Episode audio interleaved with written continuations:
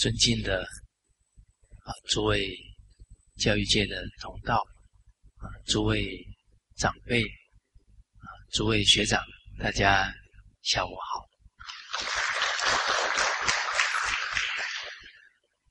我们上一堂课跟大家谈到师道尊严。这个师道尊严，从我们教育工作者来看的，我们要能呢体会到教师这个角色的重要性啊，这是我们自重啊自爱，而我们也能。进一步啊，体会到尊师这个风气啊，对学习者的重要啊，尊师啊，学生才能够重道。所以这个是爱人啊，一个教育工作者，并不是为了要求人家尊重。那有这样的心呢，要当一个好老师啊，就很困难还要求别人尊重，事实上就不谦虚了。哦，所以是为了让孩子啊，让学生呢学习当中呢得到真实的受用啊，所以必须啊。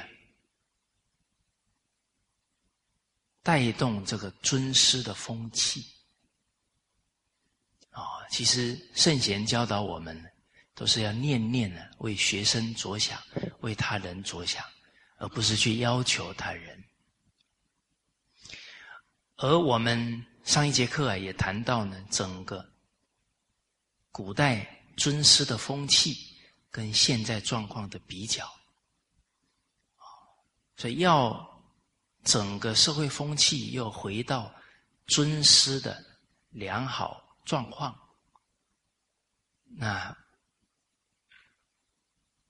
第三个重点呢，就是要振兴师道啊，这是我们上一次谈到的重点。那振兴师道呢，要靠为师者自己来振兴了。自重而后啊，人重；自爱而后仁爱。哦，师者啊，是要启发人家的智慧。智慧在哪里体现呢？思考事情啊，都是从根本思考，不是从枝末思考。啊，所谓君子务本，本立而。道生啊！上一节课我们谈到正心师道啊，第一啊是要自重而后人重。第二呢，我们引了群书三六零的一百七十七句啊，这是我们上一节课谈到的一个为师者啊，从这个京剧当中啊。体会一个务本的精神啊！夫知知为人子，然后可以为人父；知为人臣者，然后可以为人君；知事人者，然后可以使人。那这一段话对于我们一个教育工作者，那应该是知为圣贤弟子。者啊，之为圣贤学生者啊，然后可以为人师啊。我们都不能当自己父母、自己师长、自己圣贤啊祖宗的好弟子，我们怎么可能去做人家的老师呢？哦，那我们有了这个认知了。那要当一个好弟子，首先呢，从尽本分做起。好，好，那我们现在从事教育工作，一个教育工作者的本分是什么？啊，从唐朝韩愈的诗说当中讲到，啊，这个是我们第三个重点啊，正心师道第三点，知本分，师者所以传道授业解惑也。啊，传道授业解惑是为人师的本分。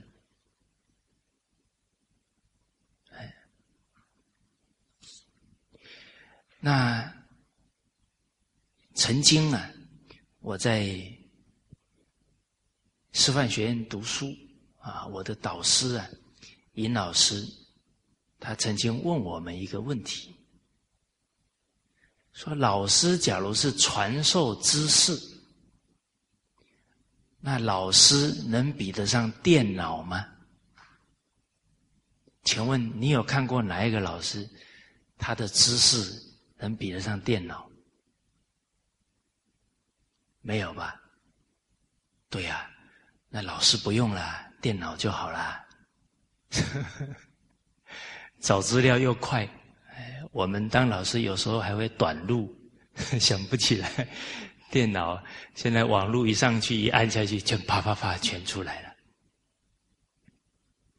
所以显然教知识啊，并不是。老师最核心的价值啊，不然怎么比得上电脑？啊，老师可以教孩子如何去学习，如何去找资料，如何去运用这些知识跟才能，那个就是要教德行了。而且，其实人心非常的微妙。很多成绩很好的孩子，他不是很尊重老师。为什么？他可能觉得那些资料我查都查得到啊。哦，所以我们自己教书那几年呢，在路上遇到成绩第一名、第二名的哦，都不跟我们打招呼呢，反而是哪哪种学生，呃，五十公尺远呢？一发觉是老师的，就手举得很高啊！老师好，很兴奋，就是被我修理的最厉害的。为什么？他错了嘛？你是为他好嘛？教导他嘛？所以他虽然被你打，他知道你是为他好。当然，听说现在不能打了。啊，我我离开教育界十十一 十一年了。啊，我们做任何事顺势而为，啊，不能打就别打了，并不是一定要用打才能教好孩子，哎，只要是用真心啊，应该孩子慢慢都能够感觉得到。当然，我讲这样，你们不要觉得我喜欢打学生，我才打过一两次而已啊。那是刚好遇到呢，讲半天听不懂，只认得棍子的学生，当时候呢 我才有用哦。哎，啊，所以从自己啊，包含我母亲也给我讲过，哎，确实他教几十年的书啊，也发觉这个现象。哦，所以你是教他做人，孩子一感觉到，对你肃然起敬。啊也有学校的领导跟我讲，说，在学校里面呢，啊，用《弟子规》教学生的老师啊，很受欢迎。啊，学生遇到什么问题啊，都会来问他。首先，当然他比较有爱心，啊，他会教《弟子规》，必然他是为孩子的德行着想。啊，就像我们这一次这个题目啊，做孩子一生的贵人，是为孩子一生的幸福着想，孩子可以感觉得到。啊，再来，因为教《弟子规》是教他孝道，教他友爱兄弟姐妹，啊，教他爱人，这与他的性德相应，啊，他对老师啊就肃然起敬，啊，所以我们看着现在的学生越来越尊不尊重老师啊，这是一个结果。可能从原因上看呢，我们还得行有不得。反求诸己，我们没有传道授业解惑，学生怎么可能尊重我们呢？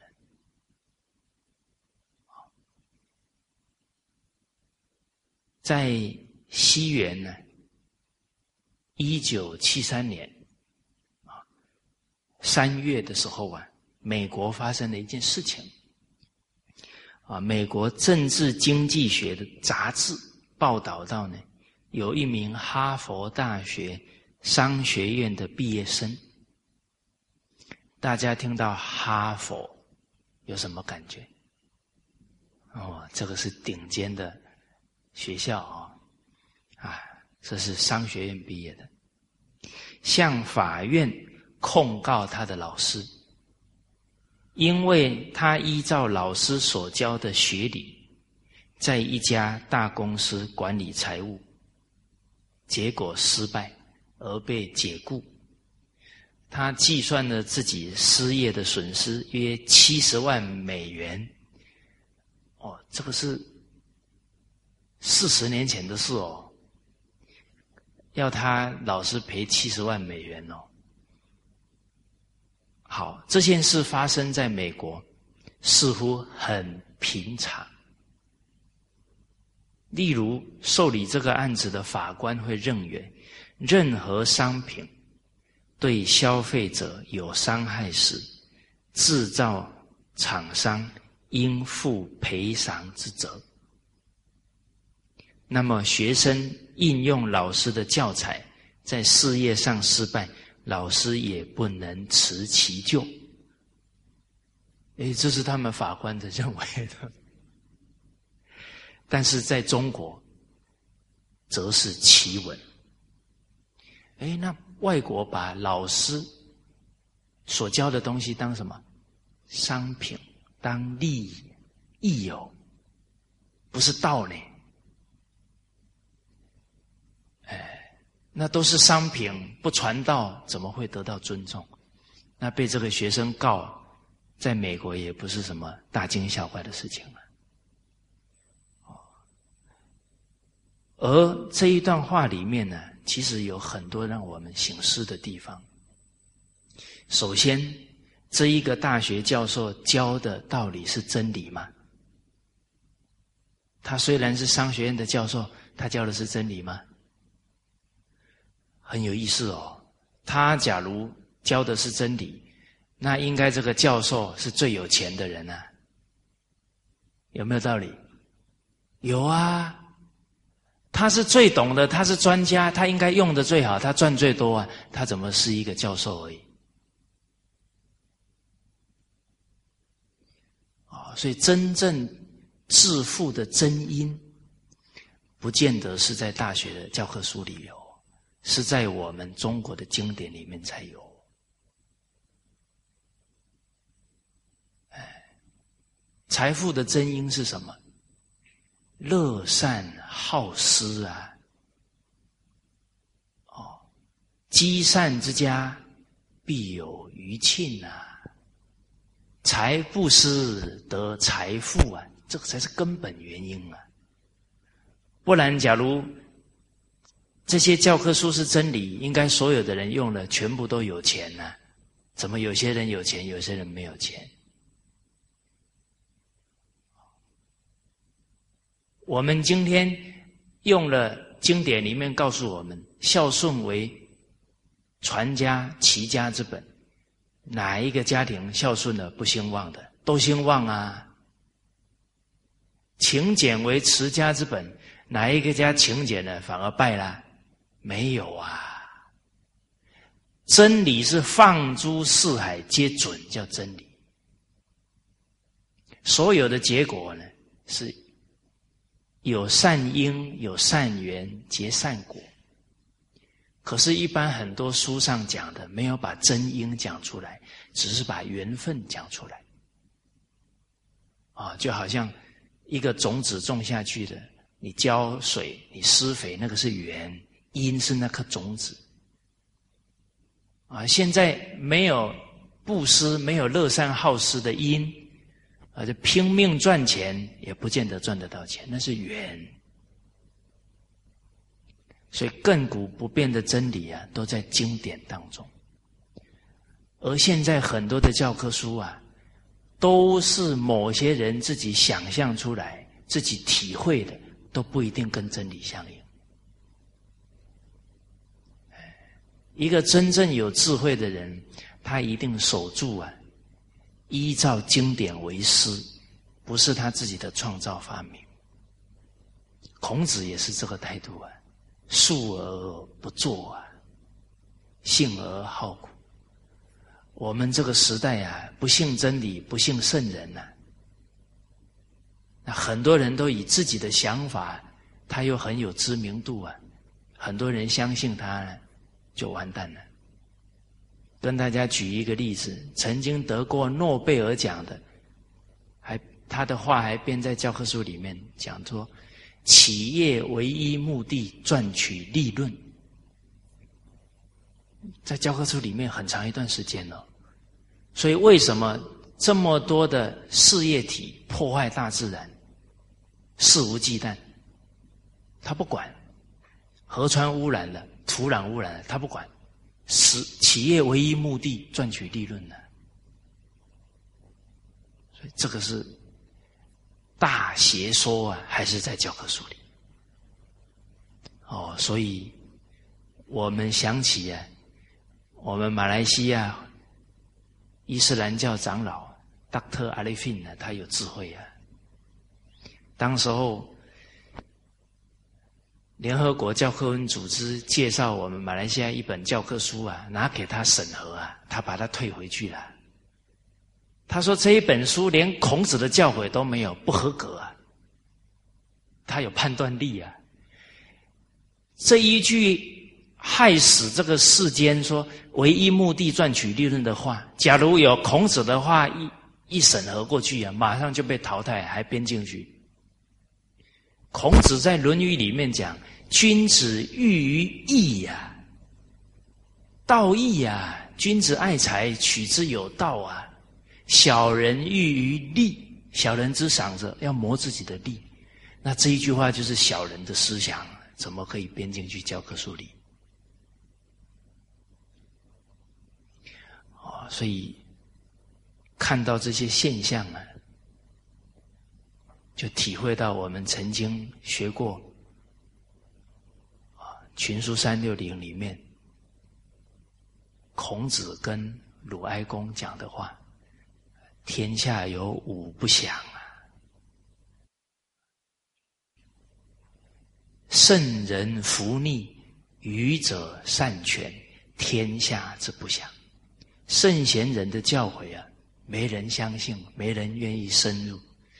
这些小人的思想、功利的思想，充斥在世界，甚至每个人的思想里面，天下大乱就是这么来的。哦，哦所以这一个刚刚跟大家念发生在美国的是四十年前就有了，而我们看到法官也是觉得老师教的东西是商品，大家有没有感觉？工业革命以后，好像连人类都变成商品了。人类有尊严，人类有人格，怎么可以当商品看待呢？诸位同道，假如你在一个单位里面，人家把你看作你是一个生产线中的某一个零件而已，你舒不舒服啊？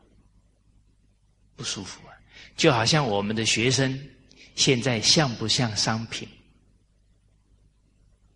他们好像被同样的对待，而不是因材施教，是不是？同样对待是什么？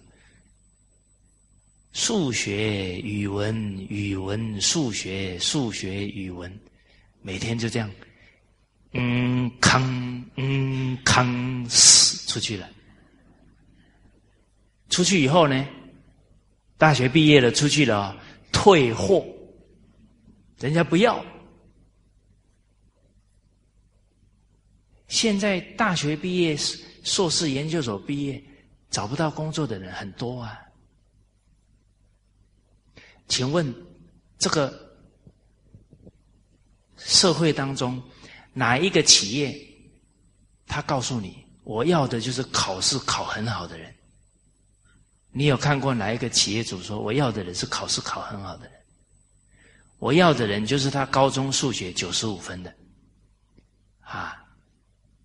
可是你看，我们整个教育孩子过程当中，所有的专注点，绝大部分都在考试，结果他变考试机器，出来社会不会做人做事，不是一个好的干部，结了婚不是一个好丈夫，也不是一个好妻子，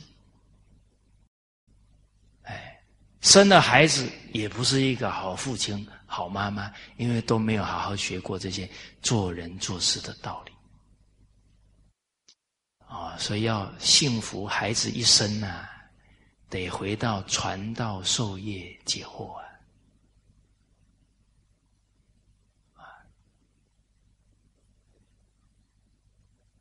这一篇文章啊，登在啊我们台中联社出的《儒学简说》当中。啊，这文章里又提到啊，中国古圣先贤呢。师生如父子！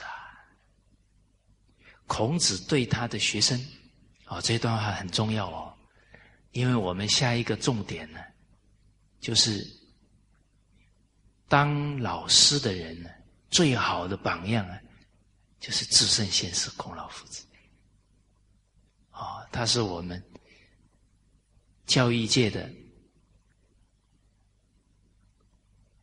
圭臬。啊，是我们最好的样板。而夫子呢，是他的学生呢，无不是有子也。啊，这个在《论语》里讲，视学生呢，就像自己亲生的孩子。哦，像那个颜回去世的时候，哇，那个夫子哭得非常伤心。啊，而且不止啊，是为学生。离去伤心了，是为了天下丧失了这么好的一个圣贤呢而难过，因为他这些学生呢要传道的，要教化一方啊。那子路去世了，啊，被剁成肉酱了，啊，夫子以后啊就伤心到呢，从此以后不吃肉酱。那孔子去世呢？他的学子啊，都服辛丧三年啊，在夫子的墓旁啊，很多学子啊守辛丧三年，而且子贡啊，更在墓地呢守了六年。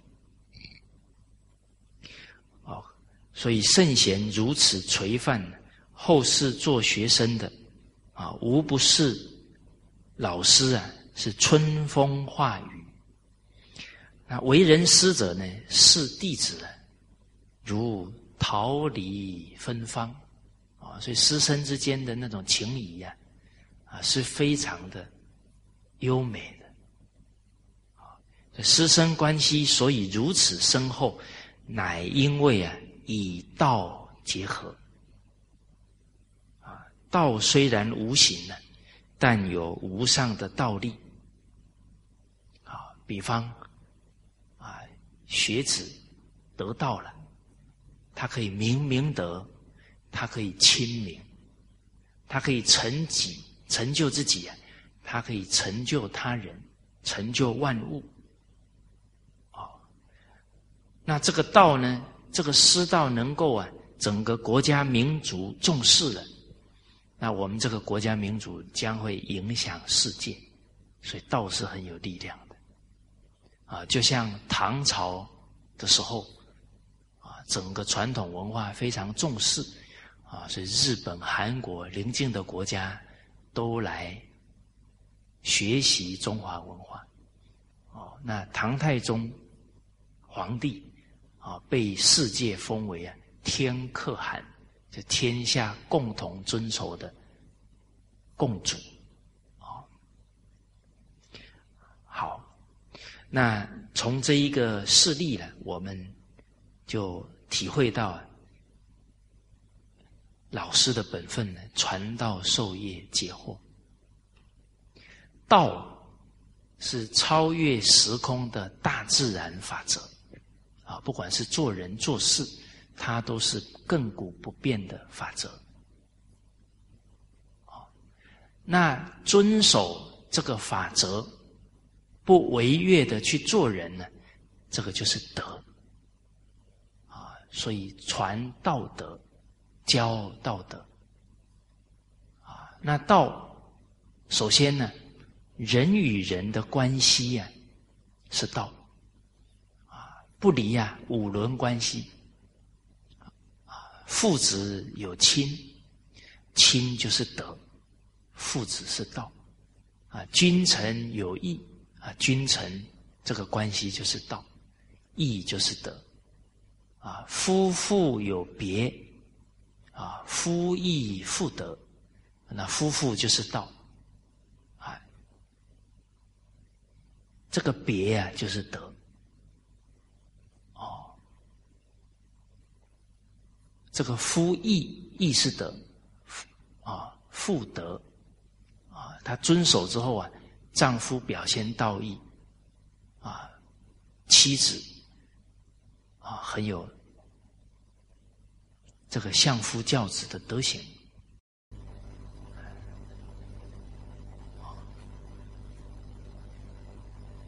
我们一般讲说四德，啊，女子四德，啊，妇德。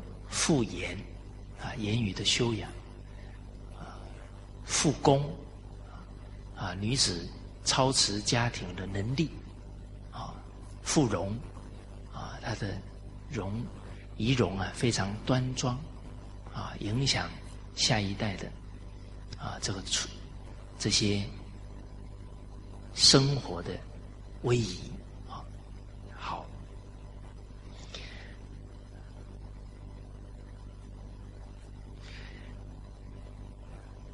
那这个，我们从传道授业解惑啊这三个角度来谈呢。首先呢，我们想到这个五伦大道，想到呢，孔子在《孝经》一开头，啊，对曾子讲：“先王有至德要道，以顺天下，民用和睦，上下无怨。”古圣先王有一个至高无上的道，啊，治理天下最重要的道理呀。用了以后呢，人与人之间呢非常和睦，上下无怨，啊，就父子、长辈、晚辈之间和睦，啊，包含。官员跟百姓和睦，啊，尊贵的人啊，跟地位比较低的人和睦，靠什么呢？靠孝道，啊，孝道，父子有亲了，家庭和睦，啊，一孝作忠，啊，君子之事亲孝，故忠可依于君，所以对于领导者。敬重、尊重，不会忤逆，这也是从孝来的。哦，所以这个道啊，在中华文化的核心啊，孝道是最重要的。啊，我们读到《孝经》这一段，也是非常向往，民用和睦，上下无怨。我们希望我们的家庭社会就是这样的风气。所以，假如当老师的人不教孝道啊，那就没有传道了。而我们俗话又讲“百善孝为先”，啊，这个意思呢，首先点出了孝是百善之首。再来呢，还有一层意思啊，是孝心开，百善会接着开。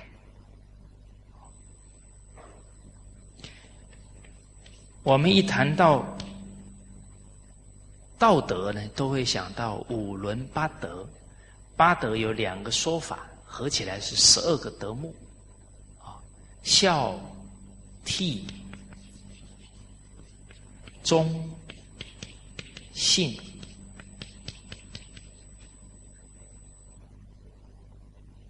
礼、义、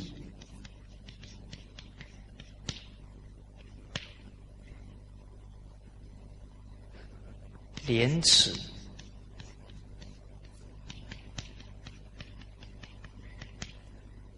仁爱。和平，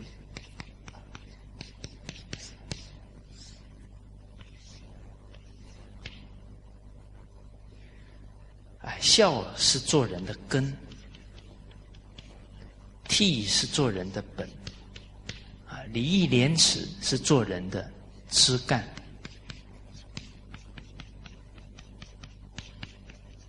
啊，仁爱和平是做人的花果。而这整个十二个德目的落实啊，其实也是非常顺乎人性。教育要顺人性，他会学得很自然，很容易吸收。大家有没有听过啊？在古代啊，我们五千年的历史当中，有人因为读书读得太痛苦，然后自杀的？你们有没有听过？从来没有啊。呃，最近的清朝，我看民国时期也很少听过吧？哦，哎啊，怎么现在变成这样？顺着人性，他很能接受啊。学而时习之，不亦乐乎啊？哦，我们从孝来看，他是侍奉。父母侍亲，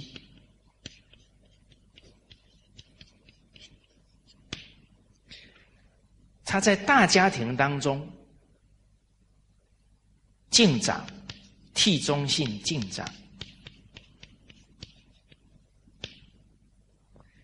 啊，礼义廉耻、事君啊，在团体里服务啊，仁爱和平呢，他是爱众。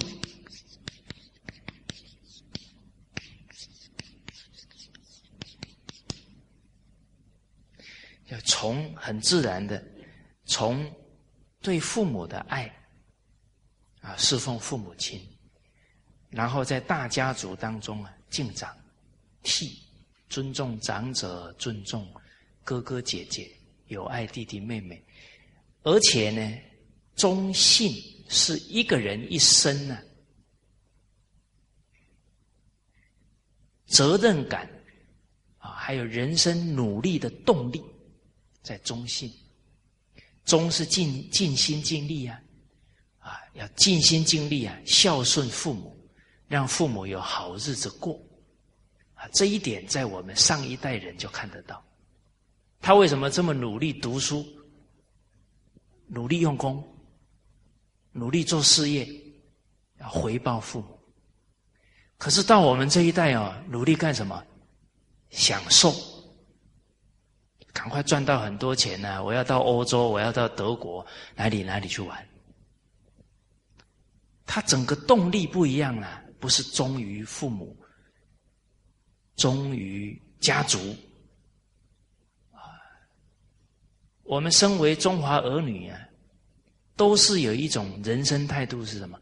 光宗耀祖，光耀门楣，这是一生的动力，忠。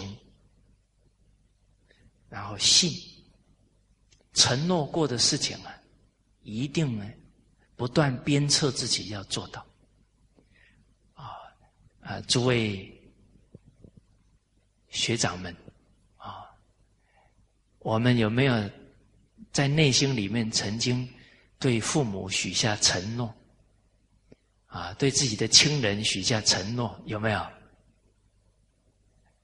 你们没有反应是忘了吗？可能没有吧。哎，这个承诺啊就会让你有源源不绝的向前的动力。那礼义廉耻是君。哦，礼义廉耻，国之四维啊，团体之四维啊。哦，我们。群书三六零刚学完，这个重要性，哦，那再延伸到整个社会大众，以至于世界的百姓，那就仁爱和平，这花果。那这个表对我们很重要，在哪里呢？我们总不能是无根的教育，没有根，怎么会有枝叶花果嘞？可是我们冷静想一想，我们在学校里面很强调要去爱护同学哦，啊，要爱这个世界哦，我们是地球村哦，爱不爱得出来？该怎么贪吃还怎么贪吃都不让同学，哦，该怎么乱丢垃圾就怎么乱丢垃圾，还怎么爱世界？为什么我们花了这么多的？精力、财力，现在全世界花在教育的费用多不多？非常的多啊！但是整个下一代的素质一直在下降，怎么会花那么多的精神跟金钱，反而是教不出好的？根本重要啊！我们教育界常常都会讲，现在的人初中毕业。占百分之九十几，所以文化水平很高，有没有？可是，在古代哦，读过书的人不多，可是都懂得孝呢，都懂得做人呢。家庭里面教啊，社会教啊，现在大家都去学校读书了，反而不会做人。重要的是啊。努力有结果啊，不一定会有好结果；舍本逐末，不可能会有太好的结果。哦，所以孝道是教育的根，是整个中华文化的根本所在。对这个认知越深，任何人都不教孝，全世界的人都不教。自己一定还是教，那其他的人不懂，另当别论。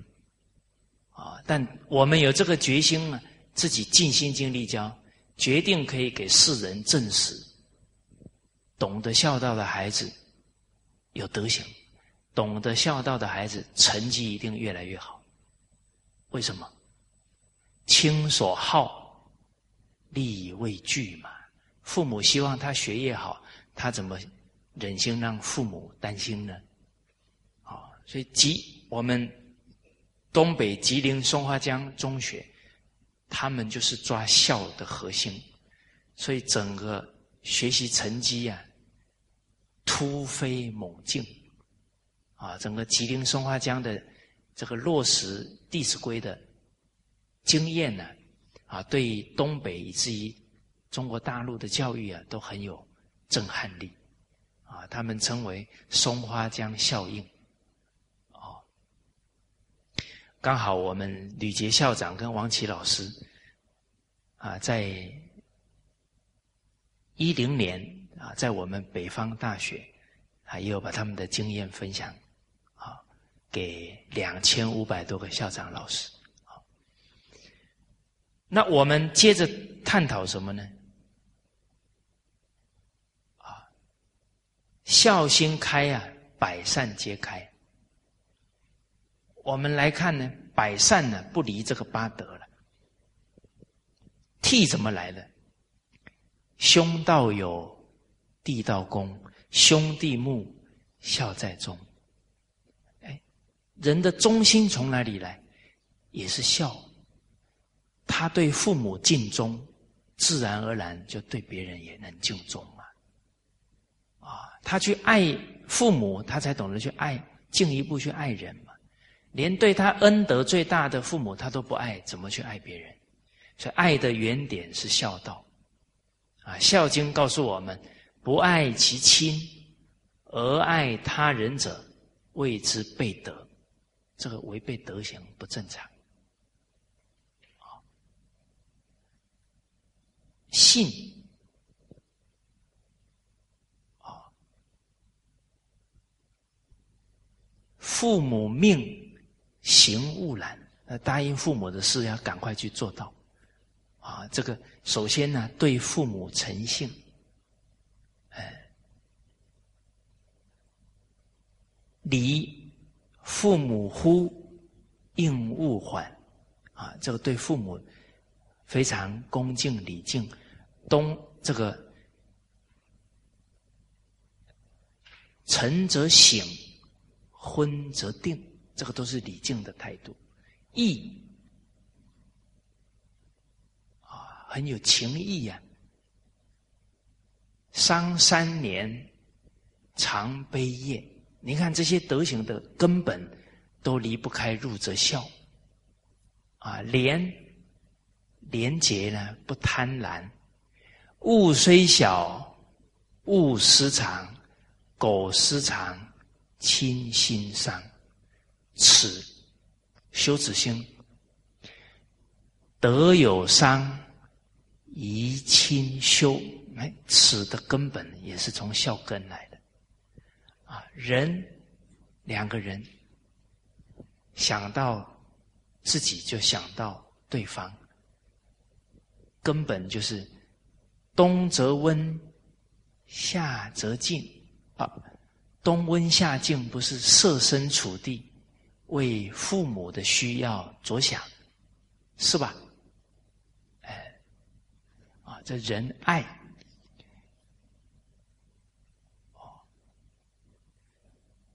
亲有疾要先尝，昼夜侍不离床啊，对父母。啊，生病的时候那种无微不至的爱护照顾，啊，上一次有没有跟大家分享到？啊，这一次我到南京去见到王希海老师，哦，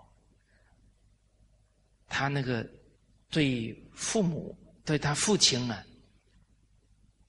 他父亲中风二十多年。哦他细心呵护，啊，我们看这个“爱”字啊，用心呢去感受他父亲的一个表情啊，他就知道他需要什么。啊，确实是父母跟子女是连心，这个是本有的。啊，包含呢，因为他父亲卧病在床啊，最怕的就是得褥疮。那得褥疮啊，那溃烂之后还还就很难翻身呢，那个真的是坐立不安呢，痛苦不堪呢。他觉得说我父亲已经够痛苦的，怎么还可以让他长褥疮？他觉得父亲生病长褥疮是他莫大的耻辱啊，过失啊。可是要不长褥疮啊，要常常翻身呢。他就想了一个办法，把自己的手伸进了父亲的腰的部分。他父亲呢，八十公斤呢，也也是比较重啊。他一伸下去呢，他整个父亲身体就压在他的手上，差不多半个小时，他就整个手就麻了，就麻醒过来啊，赶紧帮他父亲翻身，然后按摩。所以他的父亲生病一二十年，那皮肤都非常光滑有弹性，那医生呢，不相信他父亲中风这么久了，都觉得他欺骗他，结果去把那个病历调出来啊，医生流着眼泪啊，被他的孝行感动，说你护理的能力啊，可以到我们当我们所有护士的老师，他们都要跟你学习。所以谁有创造力啊？我们现在整个教育都在强调创新啊，创造力啊，创造力的根本是什么？孝心啊，爱心啊，不是孝心爱心创造出来的东西呀，可能会很大的副作用啊。所以德才兼备，德是本，才是用。没有德而有才，很危险。现在多少青少年都迷在那些杀人游戏里面？那杀人游戏谁设计出来的？不就是很有能力、很有技术的人，但是他没有德的根本。哦，那您看王谢老师呢设身处地为他父亲着想，他就想出这些方法来。哦，包含他有讲到啊，啊，一个人父亲卧病在床几天，啊，整个大便排不出来，居然没有主动去想办法，他觉得这样是不应该的。为什么呢？几天排不出来，难不难受？当然难受啊。那孩子为什么没有动作？他在医院看到很多这个现象，他很不忍心。重要的是，孩子没有替父母想，没有去体恤床上的父母啊。哦，所以他就主动的啊，帮父亲按摩整个腹部。啊，按摩好了，用热热毛巾热敷。啊然后又在肛门处啊帮父亲热敷，哎，最后啊就顺利排下来，啊，整个父亲就舒服了，啊，那个排在他的手上啊，他非常的欢喜，终于解决了父亲的问题。所以一个人呢，能够在照顾父母的过程当中啊，能捧到父母的粪便，那是最有福报的人，因为你报了恩呐。因为父母小时候就是这样一把屎一把尿，把我们照顾长大的，从不嫌弃我们的，我们也以同样的心呢，来孝敬父母。他这个方法讲出来以后，我们认识的一位郑老师，他父亲卧病在床，真的也排不出来，他就用这个方法，确实有效。啊，我这一次在南京啊，这一位郑老师也刚好来找我们，就遇到这个王希海老师，当面非常感动啊，感谢他，啊，就让我想到啊，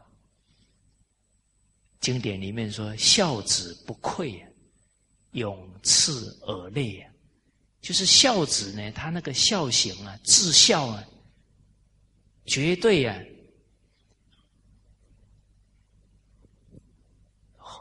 会让听到的人呢感动而效法他，就让所有的人类啊都得到利益。啊，就像我们看二十四孝，一看舜王的风范就很受感动。啊，看子路百里赴米，啊，所以一个人假如心肠很硬哦，先看二十四孝，看一看眼泪流出来。心就不会这么硬了，啊，那些都是至孝啊，性德特别感动人。好，好，那从刚刚这些例子，我们就看出啊，那个孝子爱的细腻啊，和孝子啊，跟父母相处呢，决定没有一句呀。不高兴的话，情绪的话没有，哪怕是父母不对了，也是亲有过，见始根，怡无色，柔无声。哦，见不入，悦复见。您看他心多柔软，父母不能接受，哎，下一次找父母高兴的时候再劝。复是什么？重复劝，没有不厌烦。豪气水踏无怨，父母不能理解还打他，他也毫无怨言。父母不能理解打他，他心还是非常平。这个和平的平就在这里练出来了。哦，在《论语》当中啊，还有一段话，跟这个《弟子规》的“亲有过，见识”跟意境非常相近。啊，视父母积见。夫子教导到尽孝啊，侍奉父母，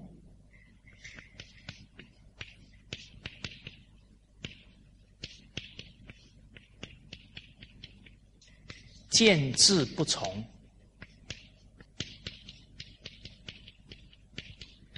又敬不为，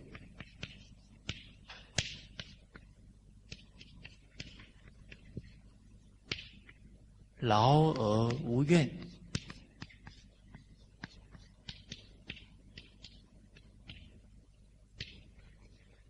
侍奉父母，还要养父母之智慧。父母不是圣贤，啊，不可能无过。但是在父母有过的时候呢，这个机就是稍微有症状的时候，就赶紧要去劝，不能已经造成很大的问题才去劝。哦，要防微杜渐。那看父母的态度啊，不是很能接受。啊不可以勉强，啊，赶紧啊，啊，下一次再劝。但是对父母的态度啊，还是一样的恭敬，甚至更加的恭敬。啊，其实这个，假如我们跟父母在沟通的时候，父母不能接受，我们心里就不欢喜呀，啊，有怨气呀，就不可能做得到又敬不为。现在更严重的，啊还到处说父母的不是啊！哦，这个就已经是偏离的太夸张了。而且坦白讲，人出去说父母、说自己亲人的过失啊，叫自取其辱啊！啊，有一句话叫“家丑不可外扬”啊。您曾经听说有一个人把自己家里面啊另一半的丑事啊啊父母兄弟姐妹的丑事讲给别人听，然后对方说：“哎呀，我实在太佩服你了，给你鞠个躬。”没有啦，人家听完反而就嘲笑你的家庭，看扁你了。《弟子规》讲。亲有过，见始根是本分呢。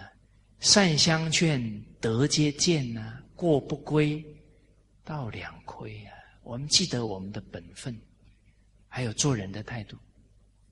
念恩忘怨啊，念父母亲人的恩，心里绝对不放父母亲人的过，这个才是正确的人生态度。我们当老师的人，对这一些做人的态度要非常清楚。为什么？这个都是他一生幸福还是痛苦一生的关键呢？一个人念恩忘怨，什么时候幸福快乐？当下就幸福快乐。啊，心里面都充满着父母亲人、亲朋好友的恩德。哇，他每天过得很充实，为什么？报恩啊！但现在的人不懂这些孝道跟做人啊，刚好反过来，念怨忘恩。大家冷静去看，我们发生在我们身边啊，比方说同事朋友，哎，本来两个人非常好哦。三年五年的交情哦，啊，突然出了点摩擦的事情，哇，就一直骂对方，骂骂骂骂骂骂，前面三年五年全部都忘了。哎，这个是活的颠倒了，违反这个做人的态度了。哦，所以《弟子规》是做人的根本态度啊，叫恩欲报，怨欲忘。啊，其实坦白讲啊，人不愿意念恩忘怨，他是不懂得自爱呀。所以几个人会爱自己呢？那些处事的态度把自己搞得痛苦的半死。哎，念怨忘恩的人快乐吗？你有没有看过一个人在那里怨人怨半天，说哇？好舒服啊，没有吧？所以你说几个人懂得自爱，应该顺着自己的性德，那时时都是快乐的。助人为乐，为善最乐啊！啊，谁会过日子？真的肯遵从《弟子规》去做的，才是懂得过日子。哦，那又敬不为啊，劳而无怨。这个劳就是。劝父母可能不是劝一次就父母就能接受，哪怕要劝很多次啊，他也没有丝毫的怨言。哎，啊，不要说劝别人了，那诸位学长啊，诸位教育界的同道，哎，人家劝我们多少次我们才听啊？哎。哦，所以其实想想自己啊，可能慢慢耐性就出来了。哦，哎，自己回想我们学习中华文化这么多年，那个从小的坏习惯改了没有？就是那个父母没事说：“哦，你这孩子哦，怎么这么固执啊？怎么这么怎么样？”那个可能就是我们最严重的。那我们都学了那么久，都还没改，怎么劝别人一次两次就要别人马上改？那不叫刻薄。哦，应该严以律己，宽以待人呢，不能反过来啊！严以律人，宽以待己啊，这又是颠倒。哦，所以我们不认真把这些理搞清楚啊，随时都学成颠倒。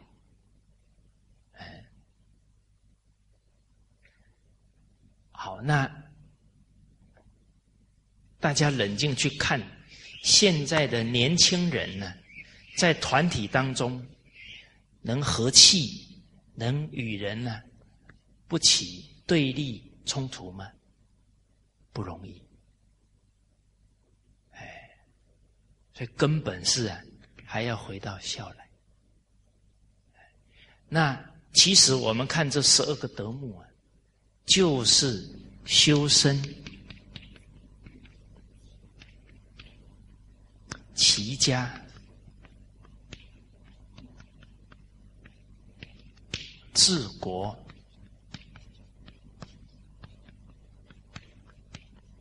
平天下的次第。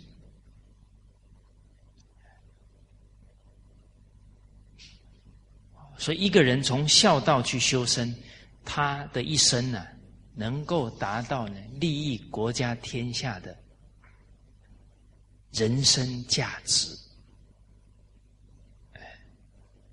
好，而修身齐家、孝悌忠信的精神呢，其实就是我们这一两百年。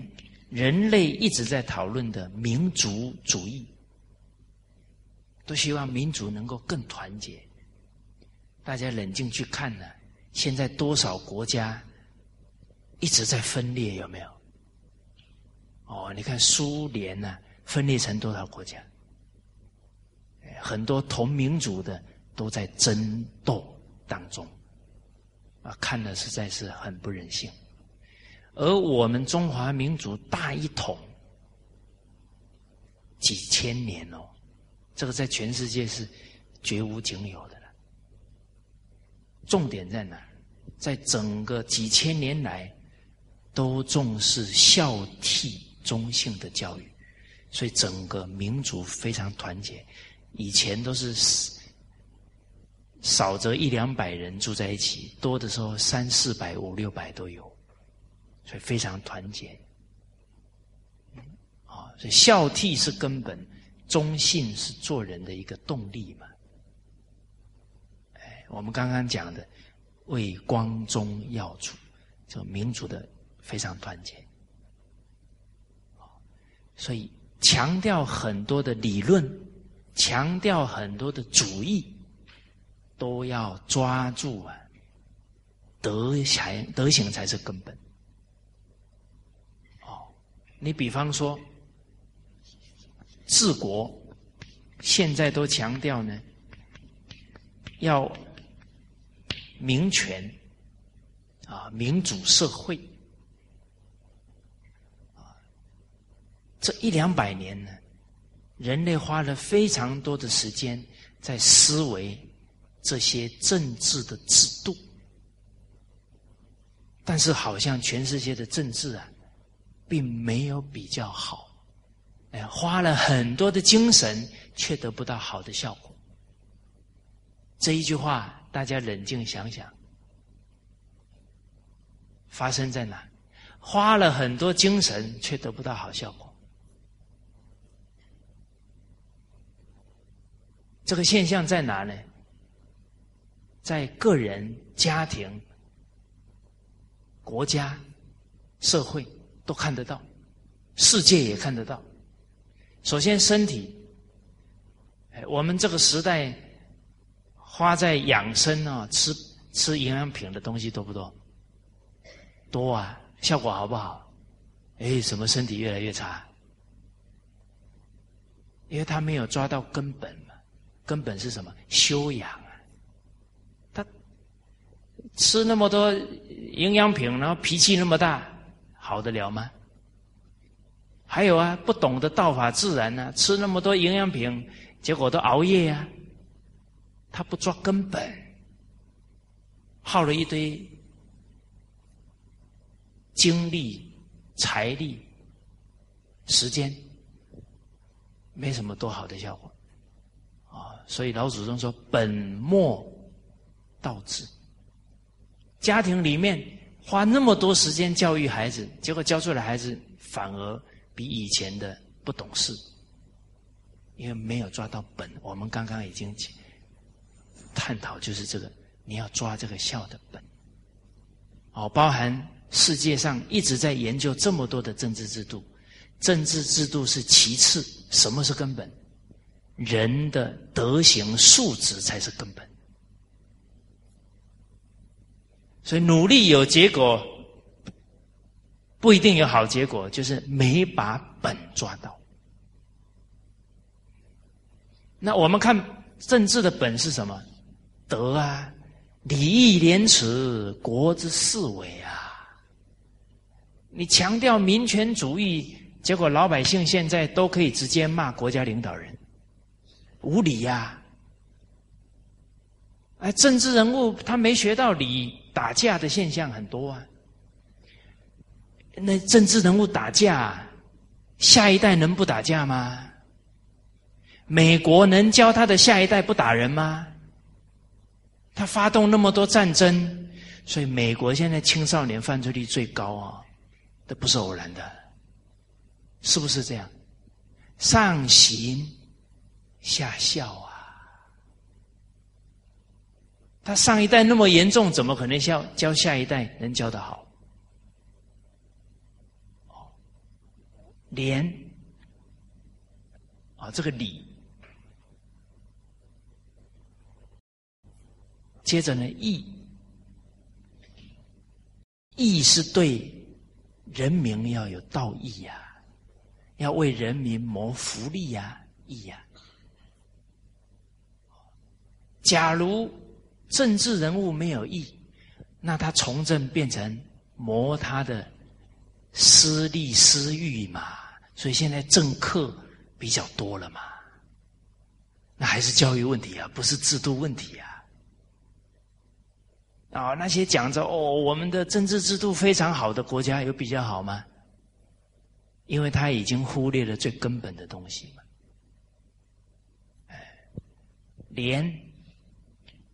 廉洁他才不贪污啊，而不是你要用多少的方法去防止腐败啊，那个只也只能防一时啊。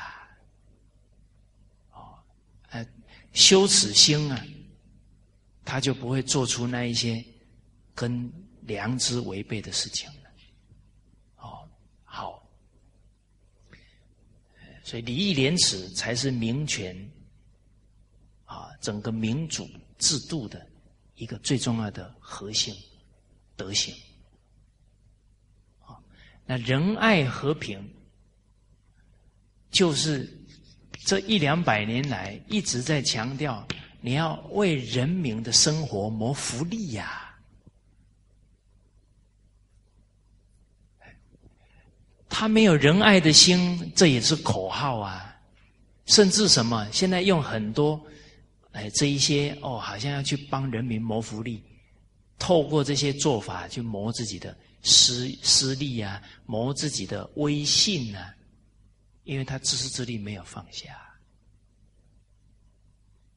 哦所以仁爱和平，有这样的存心啊，才能真正去尽自己的一份力啊，爱护社会大众。就像《礼运大同篇》讲到的：“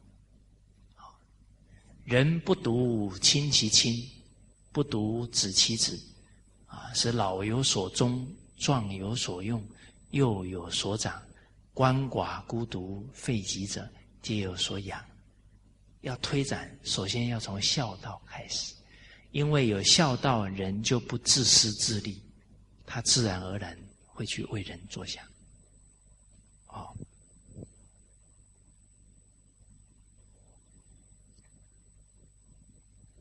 这是传道啊，从孝道啊，跟大家做个交流，我们真体会到了。其实，只要在教育当中落实孝道，家庭、社会种种问题啊，就慢慢化解了。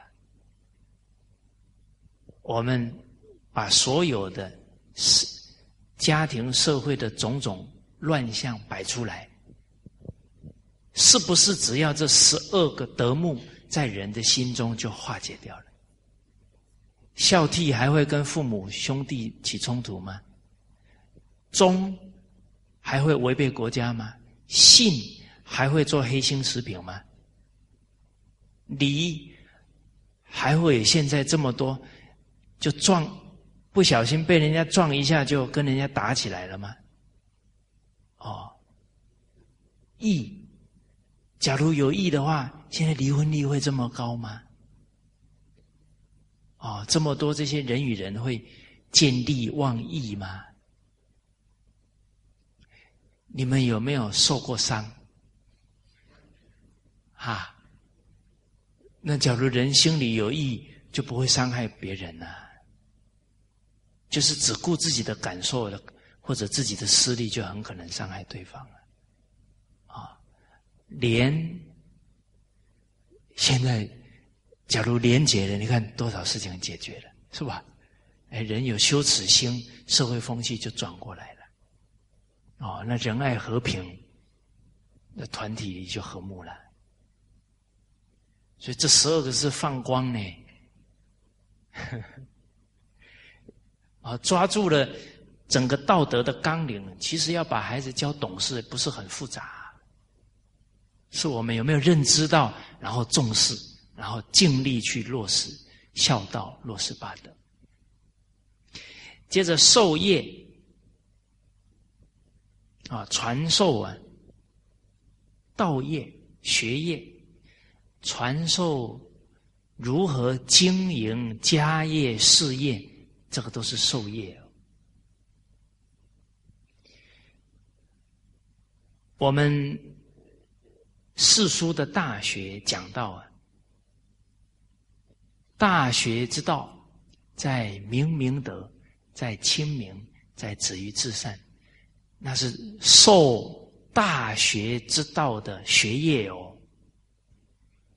那传授这个学业，是让学生这一生智慧德行能不断提升到圆满，然后呢，再去利益别人，也能智慧德行圆满，是传授这个业哦，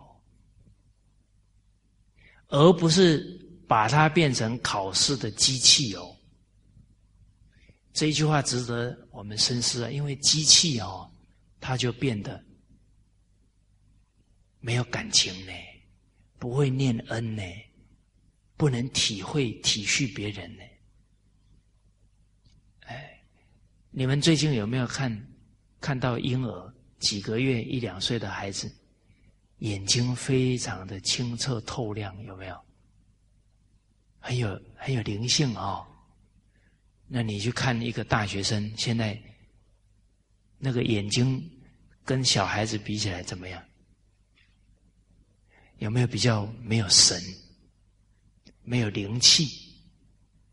哎，那读书应该是越读越有灵气，有没有？这才是对的方向呢。啊，那学对了会返璞归真呢，会返老还童。哎，你看我们的师长学对了，他老人家八十七岁。眼睛好亮啊，炯炯有神，又慈又慈悲又有智慧的眼神。哎，啊，要受这个业。大学告诉我们：知止而后有定，啊，定而后能静，静而后能安，安而后能虑，虑而后能得。这个得是什么？是气入圣贤的境界，智慧跟圣贤人一样，所以我们受的业的目标是要开圆满的智慧呢，是要受这个业哦。啊，《弟子规》说的“物自暴，物自弃，圣与贤，可循志”。假如。不是每一个人都能契入圣贤人，那这句话不是跟我们开玩笑。所以契入的人很清楚，每个人都有本善明德，一定可以恢复。所以从事教育工作呢，首先要坚信，不能有丝毫怀疑。人之初，性本善，这样我们才能用百分之一百的信心去信任学生。去启发孩子的智慧、善良，所以这个性很重要。知止，这个知止就是呢，学者啊，他学习圣贤之道，他止于这个大学之道。然后首先他要什么呢？立定志向，啊，他的人生价值观。就是要明明德、清明、止于至善，他立定了这个志向。啊，请问大家立定了吗？那假如立定了哈，每天的方向、目标，每天所做的一切事情都不离这个目标哦。明明德。哎，我今天灵性智慧有没有提升一点？啊，还是觉得越来越恍恍惚惚，越来越迷惑？那就跟目标不一样了。清明，我每天活在这个世间，有没有利益到亲人朋友？清明了，所以立定了这个志向了，哦，他就不会改变了。就不会彷徨啊，啊，人生不会常常没有方向了。哦，那立定了这个志向呢，然后志心一处，就是往这个目标呢，心不妄动。啊，每天就是提升自己，利益别人。哎，这样每天很充实的。啊，我们还没有学传统文化，我自己以前还没学以前，十几岁、二十几岁，早上醒过来，哎呀，今天刚好放假，待会去吃什么呢？待会去看哪一部电影呢？啊，还是怎么样？都是想这一些享乐的事情，然后就这样每一天就这样混过去了，也不知道什么叫意义，什么叫价值。啊，所以心不妄动了，都往这个目标立定志向，就是定。心不妄动就静了，啊，定静。那心不妄动呢？在一切顺境逆境啊，都能随缘，都能随处而安。为什么？一切人、一切事物，都是来提升我们的，都是让我们知道我们自己的不足，所以他很安。一切人都是老师，哦，都是来让他查到自己的习气，好好提升自己。所以人人是好人，事事是好事，他的心是安的。那心时时都安呢，正念分明，这个就是定的功夫越来越高，啊，最后呢，由定啊就开智慧，好，安而后能虑，这个虑就是呢。进而智慧现前，明了圣贤所有的这些教诲道理，啊，最后正德啊，圣贤境界就是德。哦，那事实上，这个定静安律德啊，不是知识啊，所以传道授业，我们当老师的人得自己真正去。深入经典去理解，然后自己好好去落实。哎，我是怎么孝顺父母的？我是怎么友爱兄弟的？绝对不是把这个道理讲给学生听就能很好的教育他，因为教育最重要的是身教。孩子可以从我们的言谈当中啊，感觉到我们的身教落实了多少。落实越多啊，越那是真心的流露，越容易跟学生产生共鸣。啊，假如是有口无心呢，讲了自己都没有做，很难产生共鸣，产生受受力。哦，所以老子、孔子、释迦牟尼佛三教的圣人，为什么他们？对于当时候的学生，以至于后世的学生，影响这么深远，这么长久，啊，没有别的，因为他们是身教，他们是做到了才说的，啊，所以有这么深远的影响，啊，这个是授业，那家业跟事业啊，其实。大学里面告诉我们：德者本也，才者末也。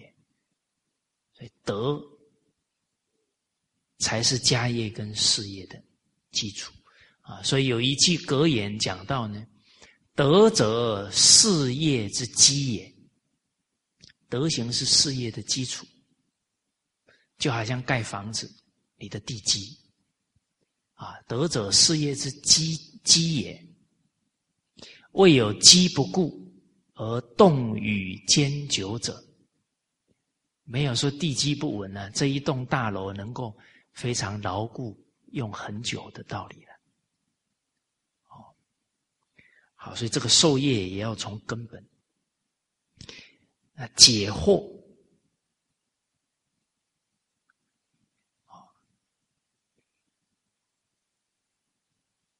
要解别人的疑惑啊，首先要先解自己的疑惑，啊，自觉才能觉他，啊，自度啊才能度人，啊尚书上面也是讲，先觉才能觉后觉。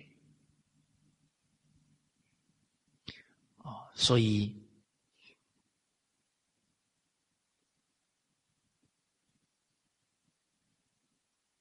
我们要解自己的惑啊，才能解别人的惑。那要解惑啊，我们首先还得好学，好学才有智慧。那好学，首先要学一个做圣贤弟子的态度。有了这个当弟子的态度，才能承接圣贤人的教诲。啊，就好像说，一个你要有一个器皿。空的器皿，你才能才能够装进东西来，啊！所以我们一般讲，一个学习者叫法器，啊，你是个法器，才能承传圣贤的这些教诲。那法器是空的呢，就是要谦虚啊，啊！假如里面都是装的满满的，那就很难再装装进这些好的教诲了。所以，那法器就代表什么？代表一个弟子的态度啊。我们说具备弟子相，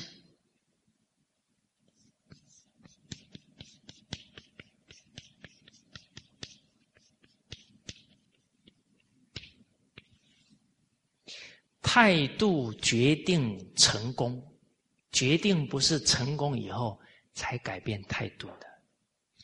做事业是如此，求学也是如此。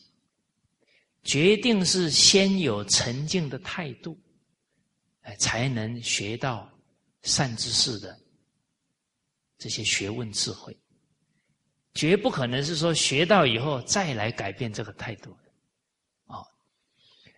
那其中这个弟子的态度有主动请教。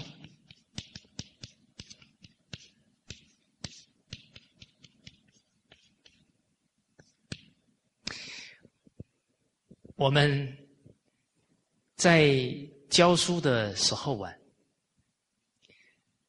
对着小朋友啊，是吧？小朋友要主动发问哦，啊，有没有问题？啊，都叫小朋友要主动发问。那因为我们教书啊，教育当局啊，都会规定啊，让我们一个学期啊，要出去上多少课啊，多少小时的规定。啊，所以常常我们放假的时候也要出去上课啊。结果平常我们都是站在讲台上教小朋友嘛，那去参加研习了，被我们坐在底下啊，上面那个教授啊，还是授课老师，哎，有没有问题呀？有问题举手，我们全部都低下头了。哎，有时候想一想。自己在台上都要求学生要主动发问，自己坐在底下了反而也不问了，那这个身教就没有了。哦，那所以我们现在要承传道统啊，我们也要做圣贤的好学生呢，也要主动请教啊，主动发问呢，哎。这不是我要求大家的，《哦弟子规》讲的嘛？哦，心有疑，随杂记嘛。救人问，求确意。哇，你说我身边师长不在啊，怎么办？您为成功找方法，是 吧哎，都没有这些条件，所以啊，不干了。不能不干啊！我们早一天有智慧，学生早一天得利益啊！有爱心的老师，绝对会克服所有的困难。我们可以怎么样？找三四个，哎，跟着师长，跟着同一个老师学习的同参道友。哦，经典里面讲。相观而善，之谓谋嘛？啊，独学而无友，则孤陋而寡闻呢？哎，我们找三五志同道合的好友，哎，这么一讨论呢，基本上应该可以讨论出正确的理解。哎，哎，这句话应该是怎么来理解？应该可以讨论出来。假如还不行，这个时候可以把问题写下来。啊，哎，我们可以去请教。啊，用邮件呢啊请教，呃，比方我们师长在香港，哎，就可以请教啊。哦，您为成功，找方法，一定会有方法。哦，或者我们在一起共学的时候，哎，我们可以写问题起来啊，我们在大家一起探讨。哦，好，主动请教是基础。你看，我每次上课生意挺不好的，啊，大家都没有拿出来探讨。只有两种情况：第一种，你们都已经大彻大悟，啥问题都没有；第二种，自己想 啊，有些话要点到为止。其实我们都叫孩子做的，我们自己都还没做完。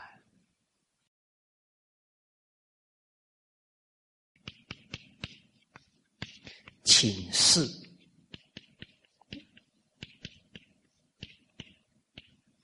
啊，比方说孩子要做什么事啊，他不会自己自专。老师，我我做这事可不可以这么做好不好？哎，他不会先斩后奏。哎，这个是请示，包含老师这个书我可不可以看？哎，因为孩子还不懂啊，他看书看杂了，或者是看的书是邪知邪见的，那老师刚好保护他所以学习做事，他都懂得请示，这就是他有恭敬心。那他有这个态度呢？老师的学问智慧，包含做事的历阅历，就可以传给他。都是自己啊，随性做事的人，就得不到这些利益了。哦，那整个老师修学几十年的啊，这些积累的东西，他也受用不了。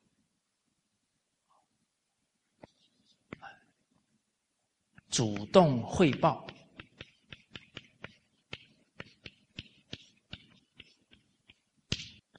主动参与，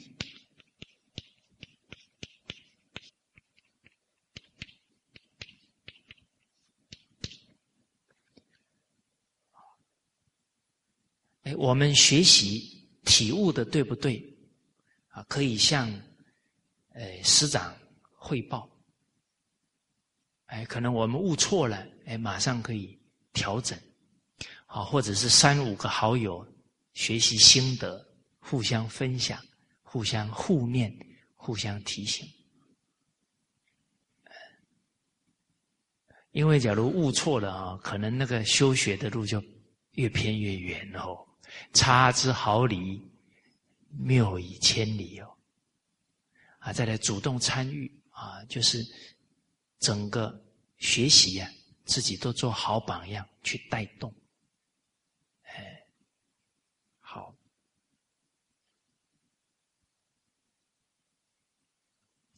啊，这个是谈到啊，要给人家解惑啊，首先自己要有智慧，要有智慧啊，首先要具备啊学习的弟子相，才能承传圣贤这些好的教诲。